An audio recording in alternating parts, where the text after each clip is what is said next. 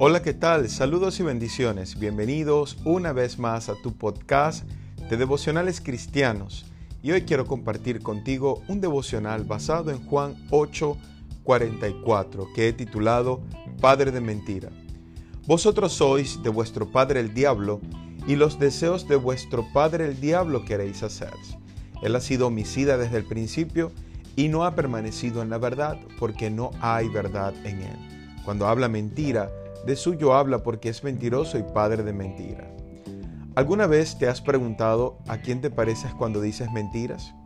Según el contexto bíblico, Jesús está hablando de Satanás como el padre de la mentira y está confrontando a quienes le están injuriando.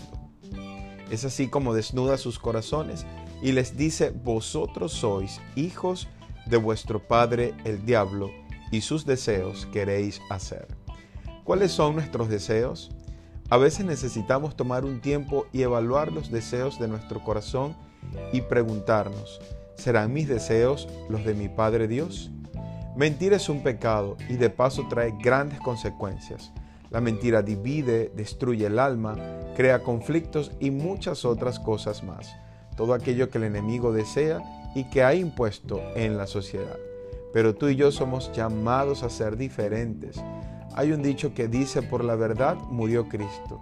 Y es muy cierto. ¿Estarías dispuesto a hablar siempre la verdad? Cada vez que digas una mentira, recuerda que no actúas como un hijo de Dios.